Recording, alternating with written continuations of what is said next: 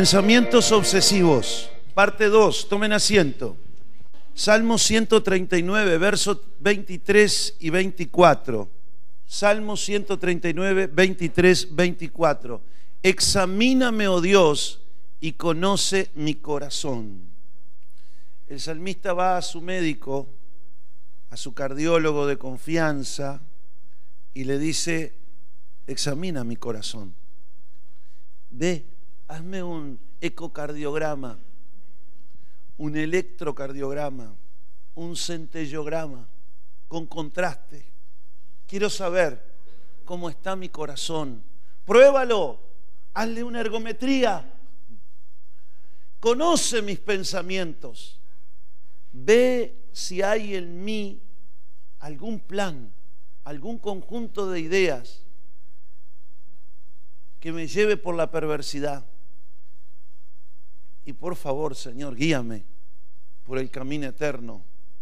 La versión Nueva Traducción Viviente dice, examíname, oh Dios, conoce mi corazón y conoce, probándome, los pensamientos que me inquietan. Señálame cualquier cosa que el mí te ofenda, se revele contra ti. Y guíame por el camino correcto, por el camino de la vida eterna. El salmista nos enseña aquí el principio que nunca Dios se va a negar a respondernos, en ponerlo en práctica. El principio de examinar nuestro corazón. Tal como pensamos en nuestro corazón, tal como tenemos arraigado ciertas estructuras de pensamiento, tal somos, de esa manera somos. Somos una versión visible de un corazón invisible. Y la verdad es que muchas veces tenemos un mal concepto de nosotros. Y es como que alguien diga, yo no preciso ir al cardiólogo. Yo, yo conozco mi corazón. ¿Vieron esa frase? Yo conozco mi corazón. No precisa ir al cardiólogo. ¿Para qué cardio, electrocardiograma? ¿Para qué centellograma? ¿Para qué ergometría? ¿Para qué que me tomen la presión? ¿Para qué me examinen los pulsos? Si yo ya sé. Si el corazón lo tengo acá adentro. Bueno, la verdad es que a veces somos así con nuestro corazón espiritual. Nos parece que conocemos nuestro corazón. Pero para saber quiénes somos, tenemos que ir a nuestro médico de médicos, a nuestro cardiólogo, y decirle, Señor, ¿cómo es mi corazón delante de ti? Dice la Biblia que los ojos del Señor recorren toda la tierra, sus párpados examinan el corazón de los hombres, porque Él lo formó a cada uno de ellos. Me refiero al corazón espiritual. Es decir, la vida interior del ser humano, el corazón del hombre, la esencia del hombre, la esencia eh, espiritual, moral, no está meramente en procesos químicos que hace nuestro cerebro. No, no, no, no, no. Eso obedece a cosas espirituales, a cosas invisibles al ojo humano. Por tanto, necesitamos ir a Dios. Y además que tenemos esta sentencia, que el corazón del hombre es engañoso. O sea, te pasa gato por liebre. Cuando tú te crees que eres precioso, bonito y barato, en realidad no es así. Porque engañoso es el corazón del hombre. Y de la mujer también, ¿eh? Alguno puede decir, ah, la mujer no, no. Corazón del hombre como ser humano entonces tenemos que ser como el salmista, ir al Señor. Examíname, Señor. Yo quiero conocerme. Quiero saber realmente quién soy. Prueba de ello es que muchas veces nos comparamos con otros y, decimos, ah, yo no soy así. Yo nunca haría eso. Ah, pero qué maldad. Ah, pero qué despiadado. Y anda a saber si en las mismas circunstancias no sale a luz lo que hay en tu corazón. Por eso el salmista dice, pruébalo, Señor, examínalo. A ver, ¿hay algo ahí en mi corazón que tiene plantados pensamientos que se rebelan contra ti?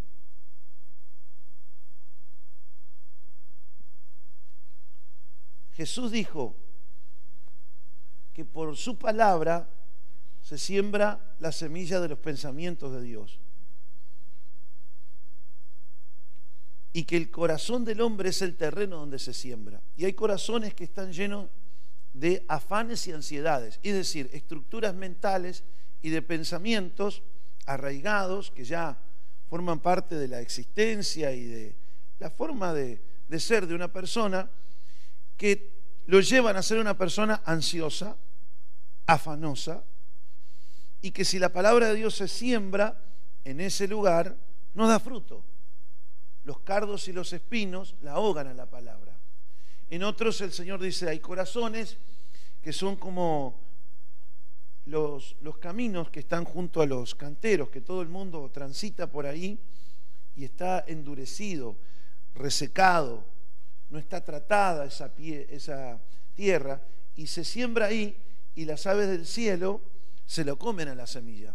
Es decir, como que el diablo viene y le saca enseguida de la cabeza lo que había escuchado. Pero hay terrenos fértiles. Y todo cuando habla de terrenos, semillas, palabra, lo que está hablando el Señor es de nuestro corazón y de su palabra, de sus pensamientos que son sembrados. Dios cuando quiere hacer un cambio en nosotros, lo hace en nuestro ser interior, en nuestra mente y en nuestro corazón. Hay pensamientos que se pasan por la mente, pero hay otros que se quedan para arraigarse y nutrirse del corazón. Y esos son los pensamientos que, que están arraigados ya ahí, que condicionan la vida de la persona. Los pensamientos desatan sobre nuestra vida almática un montón de cosas que después se transmiten a través del cuerpo.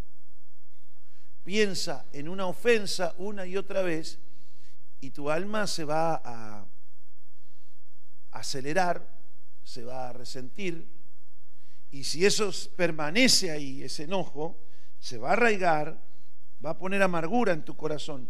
Y a la hora de vivir, de actuar, de reaccionar, de, emprender, eso va a estar presente. Por eso el Señor, el salmista le dice al Señor, Señor, mira a ver qué hay arraigado, qué, qué me sembró de cizaña el enemigo ahí adentro, de modo que yo estoy viviendo una vida que está en rebelión contra ti. De hecho, nosotros ya venimos del mundo de esa manera. Pues la escritura dice que éramos enemigos de Dios en dónde? En nuestra mente. En nuestra mente, exactamente. Enemigos de Dios en nuestra mente. O sea, cuando nosotros vinimos, no vinimos porque nuestra mente nos trajo. Yo soy uno de esos. ¿Cómo fui yo? menos mal que el Señor mandó el patrullero y me llevó así. Entréguese aquí. Señor, gracias porque hiciste eso agradecido. Porque si me pongo a razonar, ¿por qué fui? ¿Estaban dando plata? No, no estaban dando plata. Estaban este, dando becas para ir a, estudiar a Harvard. No, tampoco.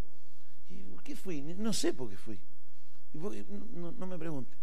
Acá no, no. ¿Por qué? Porque yo estaba para otra cosa. Mi mente estaba. Quería quería gloria humana. Mi cabeza estaba en otras vanidades. Pero el Señor me llevó. Y a ti también, ¿eh? Tú no te creas que tú eres un buenito. No, no, no, no, ninguno. Bueno hay uno, Dios, dijo Jesús. Además, todos los demás somos una raza fracasada. Y como el fracaso es muy grande para algunos, se ponen títulos y se ponen cosas y se visten de seda para que no parezca que el fracaso, pero somos todos una raza fracasada. Tenemos que reconocerlo. Y esa tendencia natural a veces la traemos al cuerpo de Cristo. Y cuando la palabra viene a nuestro corazón, la resistimos. O es como si no la hubiéramos escuchado. Pero tú escuchaste el Evangelio, sí, pero es como que escuchó llover más o menos. Es increíble. Tanto tiempo las personas escuchando el mensaje de la palabra de Dios y es como que no le quedara nada.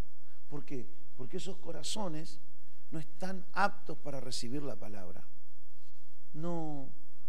Es como que tú siembras en un cantero y nunca nunca da fruto. Es como que sembraras en un basural.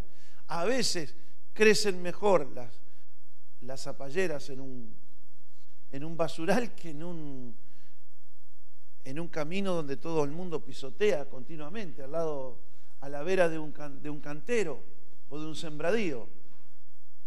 A veces el basural viene a ser un mejor terreno que el propio camino, que se ve limpito por fuera, todo eso, pero eso está endurecido, resecado. Y Dios es el que produce en nosotros, en nosotros, así el querer como el hacer, por su buena voluntad, no porque lo merezcamos. Dios produce, Dios es productor, y los productores ¿qué hacen? Siembran su semilla, riegan su semilla, preparan su tierra, y esperan con ansias el tiempo de la cosecha. Pero, ¿qué va a producir en corazones endurecidos? El salmista dice, examíname.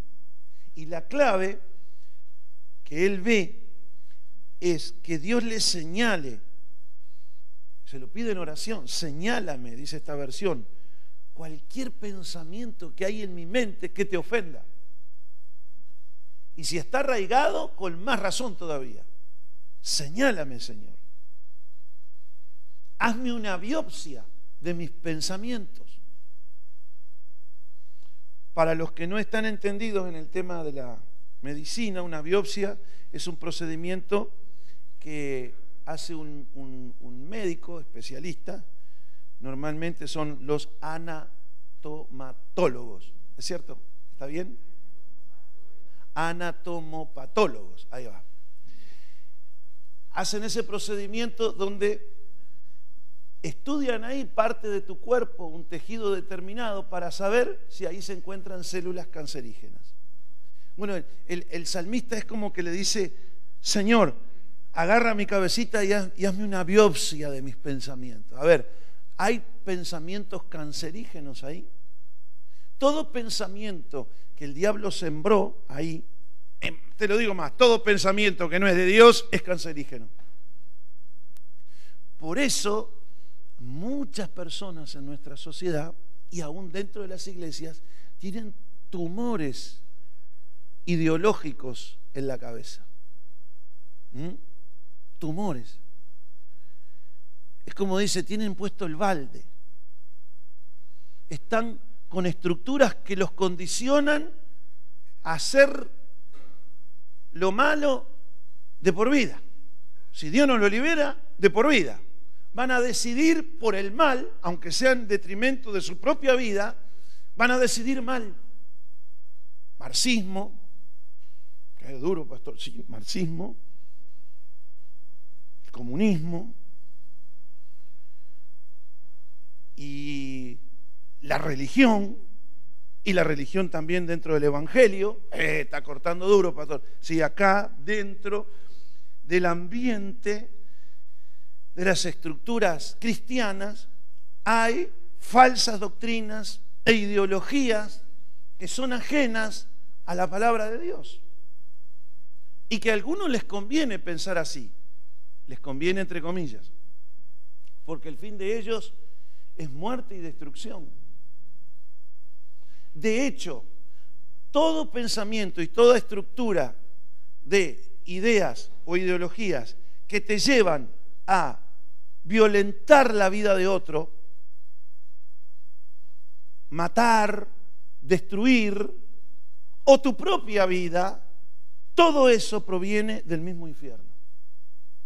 Por eso el salmista dice, examíname, oh Dios, examíname y ve si en mí. porque no nos podemos liberar de eso. Por tanto, cuando yo hablo de ideología no estoy hablando de rechazar personas, porque si no estamos haciendo el mal, o sea, pagando mal por mal. ¿Cuántos me entienden? Entonces dice, ah, los comunistas. No, no, no. Las personas debemos amarlas, aceptarlas, orar por ellas, que Dios las ayude como nos está ayudando a nosotros. Porque también en nosotros Dios nos está, está desconstruyendo un montón de estructuras negativas y dañinas para nuestra vida, nuestra familia y nuestra sociedad. Pero así como tuvo misericordia de nosotros, le pedimos a Dios que tenga misericordia de los brujos, de los hechiceros, de los ocultistas, de los homicidas. Porque a menos que conozcan la verdad, solo la verdad, que es la palabra de Dios revelada, revelada, que ilumina el entendimiento, la palabra que Dios habla, porque hay muchos locos también que habla de la Biblia, para, matar y para destruir el nombre de Dios.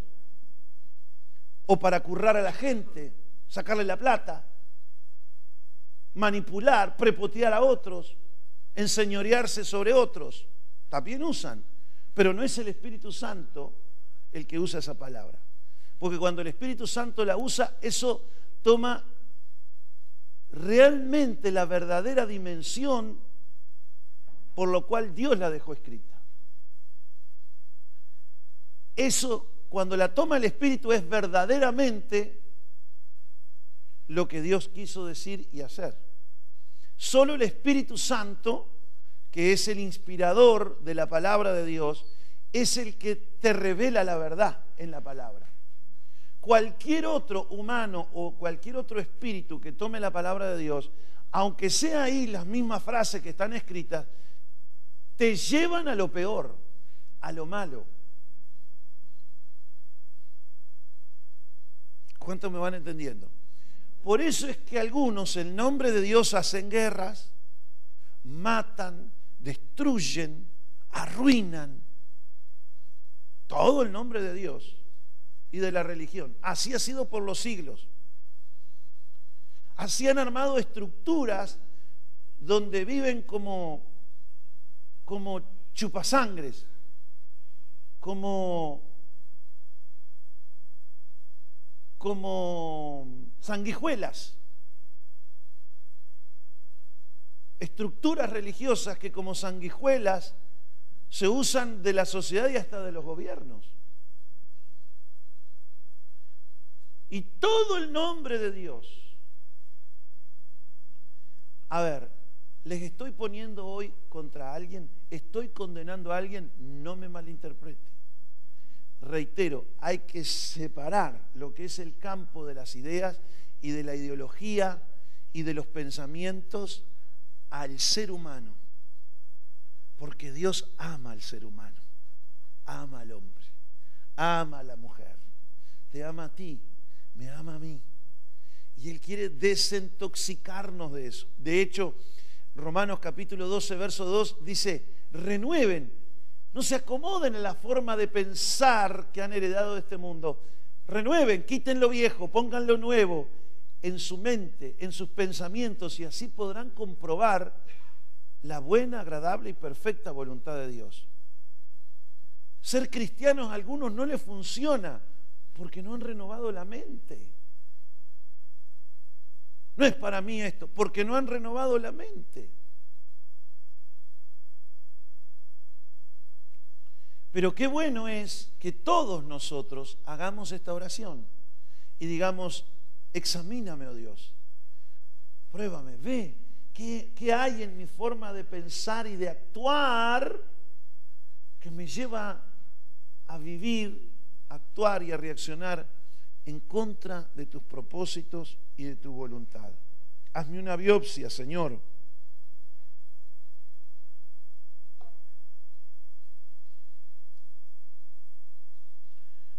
Vamos a, a ver algo que es más que importante.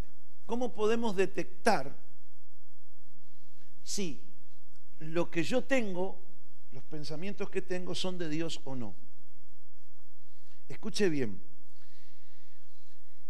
estamos tan acostumbrados, tan adictos a dejar que el diablo nos predique de la realidad y que él siembre pensamientos en base a lo que nosotros vemos con nuestros sentidos, tan adictos a eso, que aún teniendo la palabra de Dios en una pantalla como esta, y viendo la Biblia y que dice que todo lo bueno, todo lo que es digno de, virtud, de alabanza, que en todo eso piensen, que están pensando en, en cosas feas, por decirlo algo, por decirlo tiernamente. Y tienen ahí la palabra y dicen, pero mire que eso no, no coincide con eso. No importa, tengo razón. What? ¿Qué?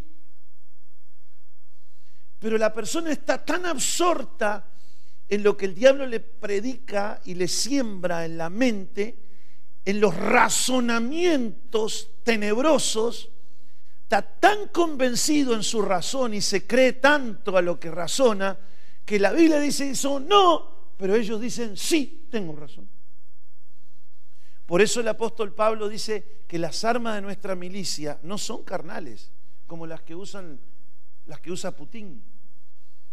Bombas, misiles, no, no, no. las, armas de nuestra milicia son en Dios para destrucción de esas fortalezas, de esas estructuras mentales, para derribar todo pensamiento y todo argumento que se revela contra Dios. Presten atención, porque lo que tú piensas que tienes razón, de repente no es la razón de Dios. Si te atacan, págale ojo por ojo y diente por diente. En otras palabras, hazte igual al otro. Pero Dios dice, no, tú no eres igual al otro. Tú eres como yo. Yo soy la medida por la cual tú tienes que actuar. Entonces, la razón dice, no, ojo por ojo, para que él sienta lo mismo, diente por diente. Sin embargo, la razón de Dios no va por nuestro lado. Él dice, mira, el trabajo sucio de arrancar diente y de dejar tuerto a la gente, ese yo tengo otros que lo hacen. Tú eres mi hijo. Yo te he puesto para otra cosa en la tierra. Pero Él se merece. Mía es la venganza. Yo pagaré, dice el Señor. No, yo pago, Señor. No, no. No, no, no, no, hagas gasto, yo pago. Y andamos ahí con nuestra tarjeta tratando de decir, no, no, no, yo pago, cóbranme a mí. Y dice, no, yo pagaré, mía es la venganza. Señor, después van a salir a hablar mal de ti. Yo voy a pedir fuego del cielo para que los destruya.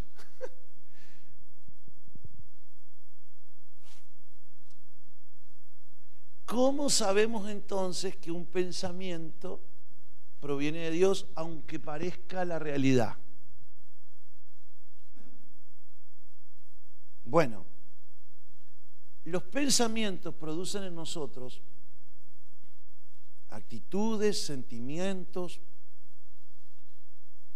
Hay pensamientos que te vienen de temor, de que algo malo te va a ocurrir, y eso segrega adrenalina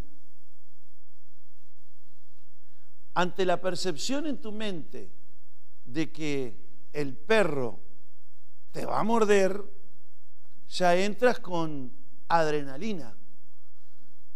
Y acompaña a la adrenalina con un garrote. ¿Eso por qué? Porque el pensamiento te condiciona.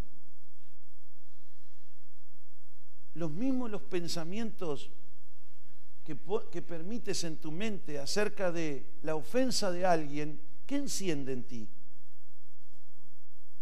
Negativo, cosas negativas, bronca. No puede ser lo que me hizo. no puede ser lo que dijo. Yo nunca hubiera dicho eso. Y dale, y dale, y dale. La licuadora. Dale, ahí, en la cabecita. O si no, la, la lavarropa de vaivén. Y son las 3 de la mañana. Dale, dale, dale esos pensamientos. ¿Qué produce en ti? Las personas que alimentan su mente con pornografía, ¿qué produce en ti? ¿A dónde te lleva eso? A un montón de, de acciones que tu cuerpo reacciona a determinadas formas de pensar, pero que están en tu imaginación. Y eso te lleva después a la perversión. Hay una relación muy directa entre la mente, lo que tiene la mente, los pensamientos y las reacciones del cuerpo. ¿Por qué las personas son tan afectadas muchas veces con la hipertensión, la diabetes y cosas semejantes? Por el estrés, los pensamientos de estrés, de ansiedad, que siempre estás tenso, que siempre tienes que estar listo, que tienes que salir a pelear, que tienes que... Entonces la persona está continuamente bajo shock de adrenalina, que no es que son cosas malas que Dios ha puesto en nuestro cuerpo, pero, o sea, es como una alarma. No está mal que la alarma funcione, pero si pasa el gato y, y la alarma lo capta, no es un bandido, es un gato, la alarma está... Te cuento una historia. Eh, en la parte de abajo del edificio había un supermercado, ¿no? Hace un tiempo. Y pusieron alarma, obviamente. Y todos los días la alarma que estaba en el local de abajo y encima del local de abajo estaba mi balcón. Entonces ellos colocaron la alarma abajo de mi balcón, frente a la ventana de mi cuarto. Entonces, todas las noches, no yo, los vecinos a dos cuadras oían la alarma. ¿Está mal poner alarma? No. ¿Está mal que la alarma suene inmediatamente venga este, el prosegur, nos toque timbre a los vecinos a preguntar si vieron algo o alguna cosa? No, no está mal. No está mal si la alarma se activa con un ladrón sensor de movimientos. Pero está mal cuando los gatos pasan de luna de miel ahí arriba toda la noche y me suenan alarma.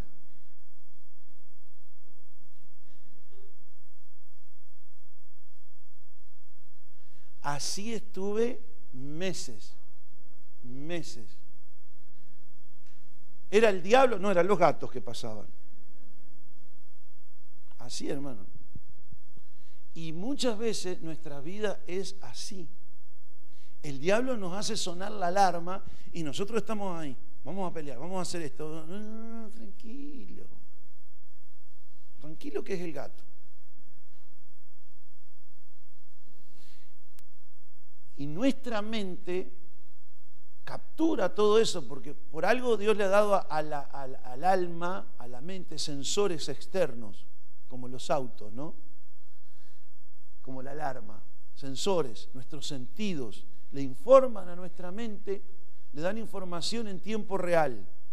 Y acá tenemos un, disco duro, una memoria, y tenemos un procesador para hacer configurado de tal manera, de manera que intercambiamos los datos y sacamos conclusiones. Eso es la mente. Y eso se hace en milisegundos e inmediatamente se manda al cuerpo las órdenes. Imagínense, dos, tres de la mañana, abajo de tu cama prácticamente. ¿Qué hace? Inmediatamente, te pones así al lado de la cama. Así pasa con nuestro cuerpo. Entonces uno tiene que examinar si la mente tiene los pensamientos correctos. Si no es mentira lo que te está dando el enemigo. Bueno, los pensamientos de Dios como dije la semana pasada, producen alegría. Pensamientos de Dios producen alegría. Mire lo que dice Proverbios. Proverbios capítulo 12, verso 20. Proverbios capítulo 12, verso 20. Engaño hay en el corazón de los que piensan el mal. El que está pensando mal ya está engañado. Ese es un pensamiento que no es de Dios. Pero alegría en el de los que piensan el bien. Engaño hay en el corazón de los que piensan mal. Pero alegría en el corazón de los que piensan. ¿Estás pensando bien? Te trae alegría. Ahora, eso llévalo a la palabra de Dios. Porque si ves el vino cuando rojea y cae en la copa y qué alegría. No, pero no te estoy hablando de eso. O sea, ponlo también dentro de la moral y la buena costumbre. Alguna bandidiada que te hiciste en contra de la voluntad de Dios y todavía te estás riendo. Ese tipo de alegría no. Hay alegría de corazón, una alegría de Dios. ¿Mm? Eh, de haber cosas, de, de hacer cosas buenas. ¿Me explico? Alegría. Otra cosa que produce los buenos pensamientos, paz. Mire lo que dice este pasaje. Isaías 26, 3. Paz.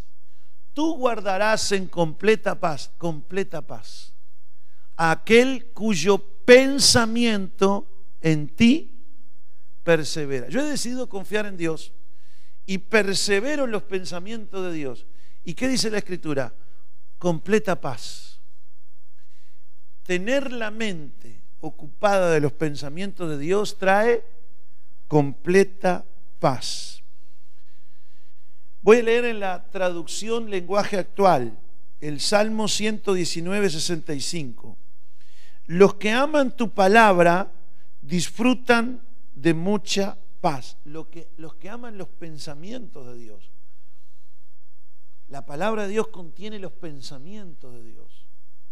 Mucha paz tienen los que aman la palabra de Dios.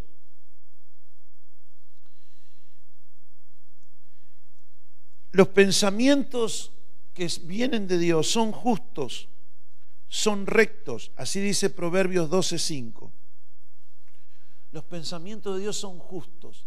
Cuando tú obras en, la bronca, en el enojo, que normalmente son los pensamientos necios, los pensamientos que no provienen a Dios, de Dios, que te llevan al, al enojo contra alguien. Anoche, ya antes de dormir, meditaba ahí, en Eclesiastés, meditaba. Dice, los necios sacan conclusiones, decía la versión que leía, sacan conclusiones que se imaginan en su mente, sacan conclusiones. Y dice, desecha el enojo, porque esa es la característica de los necios. ¿Mm? Entonces, el pensamiento del justo es rectitud. No son pensamientos de enojo, no son pensamientos de falsearle a alguien, de pagarle con la misma moneda. Mas los consejos de los impíos los que te siembra el impío en la mente con su consejo, que te siembra pensamientos, ideas, conjunto de pensamientos, son engaño. ¿Cómo obtener los pensamientos de Dios? Bueno, ya por naturaleza tenemos pensamientos que se rebelan contra Dios. Dice la escritura, porque mis pensamientos no son vuestros, ni mis caminos vuestros caminos. Dice, deje el hombre impío sus malos pensamientos y vuelva hacia Dios, del cual tendrá él misericordia. Y dice, mira, ahora asume mis pensamientos y anda por mis caminos. Pero ¿cómo lo logramos a eso? Proverbios capítulo 4, verso 20 al 23.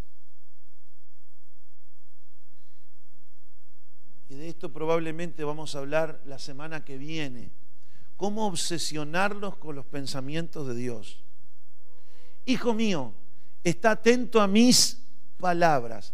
Las palabras producen en mí pensamientos. Me dejaste pensando lo que me dijiste. ¿Cierto? Porque las palabras siembran pensamientos. El wifi, el medio de comunicación de una cabeza a la otra es a través de la palabra. Las palabras contienen pensamientos. Y dice este pasaje, hijo mío, está atento a mis palabras, en otras partes, en otra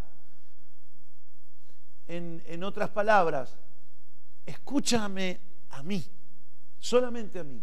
Está atento. No tengas doble, eh, dos radios prendidas a la vez. No. Solamente sintonízame a mí. Inclina tu oído a mis razones.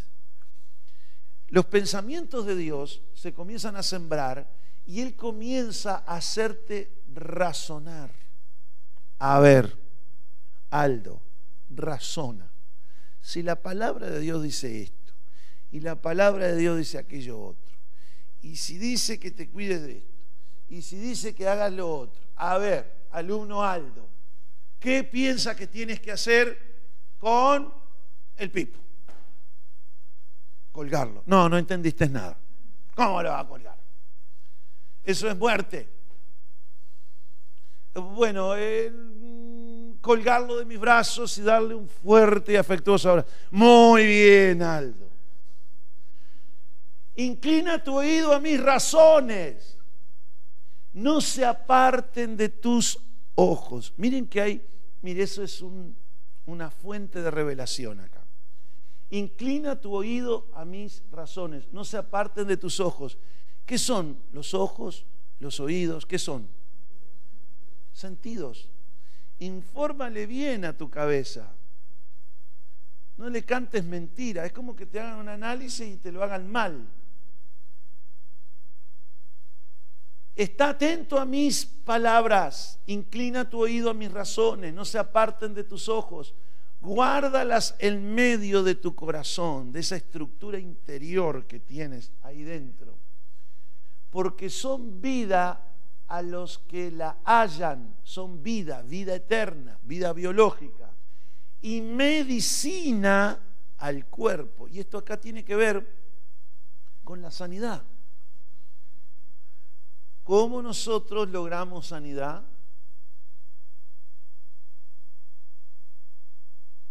Estando atentos a la palabra de Dios, mirando la palabra de Dios.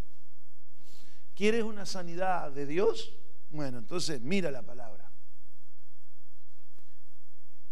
El médico te lee y te mira la, evidencia empírica de cómo están hoy los tejidos o cómo está la condición de tu salud. Ahora, cuando Dios te dice, está atento a mi palabra, inclina tu oído y no aparte de, de tus ojos mi palabra, mis promesas, para tu salud, y pon tu ojo ahí y ta, ya lo escuchaste al doctor, ahora mm, pon tu oído en lo que yo te voy a decir y pon tus ojos en lo que... No te distraigas porque los síntomas distraen y no te van a dejar creer. Son vida los que la hallan. ¿Qué es lo que tú hallas si primero no le buscas? O sea que hay que buscar en la palabra hay que prestar el oído. Y medicina a todo tu cuerpo. Yo le estoy, le estoy buscando a Dios por sanidad. La estoy buscando. Y cuando la halle, pero a veces Dios no demora en sanarnos. Dios demora, eh, eh, Dios demora, no, nosotros demoramos en encontrar la promesa y la palabra que está, que te viene como anillo al dedo te lo probaste y te quedó. ¿Mm? Si no hagan como Sandra. Sandra se va a comprar unos zapatos, un pantalón, cualquier cosa y busca y busca y busca y busca y busca. Yo no salgo con ella, pues, baje toda la zapatería. No, no, no, este no. Y uno se sonroja, ¿no? Vamos, vamos, vamos acá, que acá una vez compré acá. Baje todo. Ah, se prueba. No. ¿Qué te parece a ti? Lindo, lindo. No, pero a mí no me gusta. Guarde todo no. ¿Para qué me pregunta? A lo último viene contenta. Mira, encontré lo que gloria a Dios dice. Sí, lo único que tengo que llevárselo a la modista para que le corte acá, lo corte acá, le pongo otro color acá, le pongo un nombre acá y ya me queda. Pero por fin encontré. No. Tal cual, ¿eh? Dice, nada, te tal. Bueno, ¿a qué viene todo esto? Es que hay que buscar, hay que buscar hasta que está la palabra que tú necesitas, las promesas que tú necesitas. Las promesas de Dios están escritas para darte respuesta a tus necesidades. Están ahí en la palabra. Repito, las promesas de Dios, Dios las dejó escritas para darte respuesta a tus necesidades. Entonces Dios dice, no, está atento a mi palabra, búscala, búscala. A ver, ¿qué dice mi palabra? Estoy afligido y necesitado. ¿Qué dice mi palabra? No tengo tiempo porque ando buscando trabajo. Ah, bueno. Buscan mi palabra primero. Cree, órala y después sale a buscar trabajo. Digan conmigo, primero Dios. Primero Dios. Pero de esto es una breve introducción a lo que si Dios quiera nos da vida y buena salud, el año, el año que viene, la semana que viene, vamos a compartir sobre esto. ¿Cómo obsesionarnos con los pensamientos de Dios? Para vivir en paz, alegres y divertidos. Em, el sábado que viene hay retiro. Si alguno no ha ido a un retiro, anótese para ir al retiro. Por el amor de Dios. Si no has experimentado un tiempo en la presencia de Dios especial, ve. Y si hace tiempo que fuiste, estás necesitado y,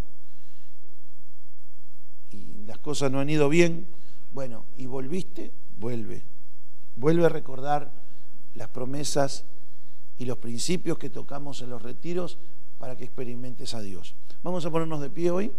Vamos a terminar por acá, que se nos está yendo larga hoy con la Santa Cena y se hace largo el, el culto pero suficiente, ¿verdad? Como para ir masticando, ¿no? Vamos a orar, Noé. Padre, gracias. Gracias. Gracias por tu palabra. Gracias por tu palabra. Te amamos y te bendecimos. Te amamos y te bendecimos. Te glorificamos. Te glorificamos. Te honramos. Te honramos. Te exaltamos. Te exaltamos. Gracias por tu palabra. Gracias por tu palabra. Me enseña me enseña, me anima, me anima, me sana, me sana. Quiero tener los pensamientos, quiero tener los pensamientos de tu palabra, de tu palabra, en mi mente, en mi mente y arraigados, y arraigada en mi corazón, en mi corazón. Yo sé, Señor, yo sé, Señor, que es desde ahí que es desde ahí donde está la verdadera fuente donde está la verdadera de fuente mis pensamientos de mis pensamientos y de mis deseos. Y de mis deseos. Para que sean como los tuyos. Para que sean como los tuyos. Gracias, Señor. Gracias, Señor. Yo sé que mi vida. Yo sé que mi vida va para ese lado. Ese ya nunca más. Ya nunca más. Seré el mismo. Seré la misma.